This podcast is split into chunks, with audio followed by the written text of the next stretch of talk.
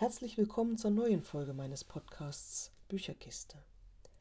Heute möchte ich euch ein Buch vorstellen, das wie kaum ein anderes von der Liebe zu Büchern handelt. Und das äh, mit einer Wortgewandtheit, mit einem Spaß am Spiel mit Worten, wie ich sie in kaum einem anderen Buch je erlebt habe. Es geht heute um Die Stadt der träumenden Bücher von Walter Mörs.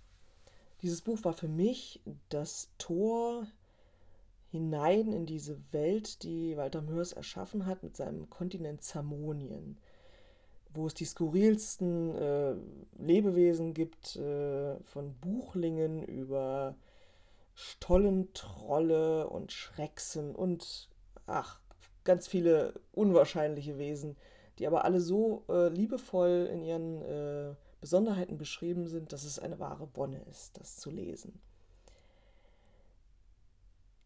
Ich lege euch das Buch wärmstens ans Herz. Wenn ihr Bücher liebt, dann werdet ihr dieses Buch definitiv lieben. Dann also bis zum nächsten Mal.